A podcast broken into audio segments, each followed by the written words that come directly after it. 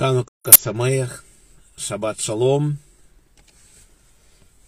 Добрый день, дорогие друзья. Мы продолжаем наше изучение Торы.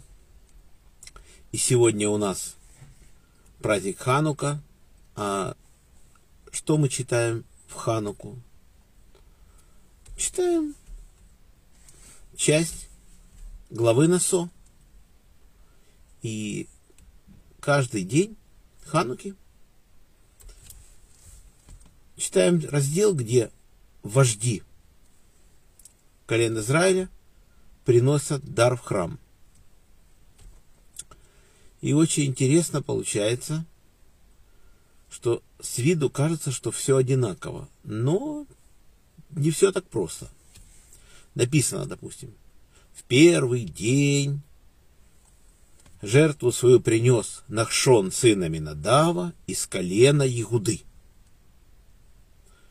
И там дальше написано, дар его одна серебряная чаша в 70 шекелей, одно серебряное блюдо в 130 шекелей, оба наполненные тонкой пшеничной мукой, смешанной с маслом, одна золотая ложка в 10 шекелей весом, наполненная смесью благовоний, один бык молодой, один баран, один ягненок, это в жертву все сожжения, и козел в жертву грехочистительную, а в жертву мирную два быка, пять баранов, пять козлов, пять ягнят. И написано, что это жертва Нахшона, сына Аминадава. Колено Игуды. Ну, хорошо. Потом написано, во второй день принес, во второй день жертву свою принес, Нитаэль, сын Суара, вощь колена из Сахара. И потом также перечисляется одна серебряная чаша в 70 шекелей, и одно серебряное блюдо в 30 шекелей и так дальше. Это все одинаково. Но уже мы видим, что добавило слово «вощь». Там было Накшон сына Минадава из колена Игуды. А здесь Нитель Цинцуара, вощь колена из Сахара. Хорошо. Потом третий день. Третий день жертву свою принес вощь Эриав, сын Хилона, вощь колена Звулуна. И его жертва одна серебряная чаша и так далее. Все одинаково. Но тут уже стоит вощь впереди, когда касается колена Звулуна. А раньше, в первом случае с Нахшоном, сына Инада, вообще не стоит слово вощь а с Нетели Цезуара из вождь колена из Сахара стоит, то есть вождь стоит позже, а здесь в начале. Что это такое вообще? И потом все одинаково, всех колен, вот э, четвертый день вождь свою, жертву свою принес, так дальше. Все одинаково. Тут уже перечисление идет сначала вождь, потом называется имя, все, все, все. Но чем же отличается? Кто такой царь? Царь – это человек, который, он мудрец Торы, он обязан с Торой не расставаться, никогда учит ее всегда. И он еще и богач. Почему он стоит на первом месте? Ну, как подобает царскому колену, царю стоит на первом месте.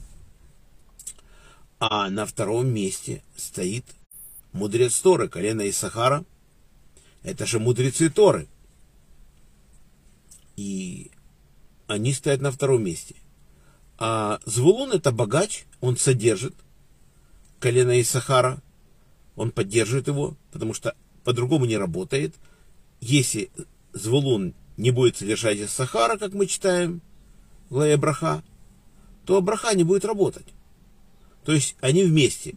Тора, выученная и Сахаром, делится в этом мире с Звулуном, и в будущем мире так делится – а средства, на которые содержится колено и Сахара, мудрецы Торы, которые обязаны давать звулун, тоже делится между, ними. И, тогда в этой, в этой связке они работают. Если нет, никак. Благословение не получает. Звулун должен поддерживать. И в еврейской иерархии, я прочитал книги Хайма Донина «Быть евреем», написано, что мудрец стоит выше богача. Вот так. Поэтому царь у нас получается, Игуда. и мудрец, и богач, он впереди стоит. Потом идет мудрец из Сахар, который Тору всю жизнь учит. Он посвятил себя изучению Торы. И потом стоит богач Звулун. Вот так вот. Так вот интересно, можно на это посмотреть. Праздник Ханука. Что у нас какое-то время было тяжелое Ханука. Это трудно себе представить. То есть Тора, то читайте. Греки, пожалуйста, читайте. Это книга хорошая, читайте. Все, пожалуйста, нет никаких проблем, вам никто вас не трогает. Но заповеди выполнять нет. Нет. Вы учитесь, как у нас. Спорт, все остальное. И время действительно жесткое было. И был ихний царь или наместник грек. Звали его Антиох Эпифан. И что он творил? Взял женщину еврейскую, у нее семь детей. Зовут ее Хана. И он хотел продемонстрировать свое величие, чтобы дети поклонились идолу, как он сказал, и ели свинину. В общем, старший сын не поклонился, не ел свинину, казнили. И так второго казнили, третьего, четвертого, пятого, шестого, седьмого решили пожалеть совсем маленький ребенок. Ну, и говорят ему, мы бросим кольцо, ты подними, как будто наклонился, и все, и тебя никто не тронет. Ну, а он смекнул, в чем дело, и не наклонился ним кольцом, его казнили. Хана упросила римских, этих греческих солдат поцеловать детей своих убитых. Она их поцеловала и сама сбросилась с высоты и разбилась. Вот такая страшная ситуация была, э, которую трудно себе представить вообще. Вот так. И надо было выстаивать. И нашлась одна семья, которая была против всего. То есть называется, называют их Маковеи. Вот эти люди, там Ихуда Маковей, Матитягу, вот они сделали восстание, подняли и победили.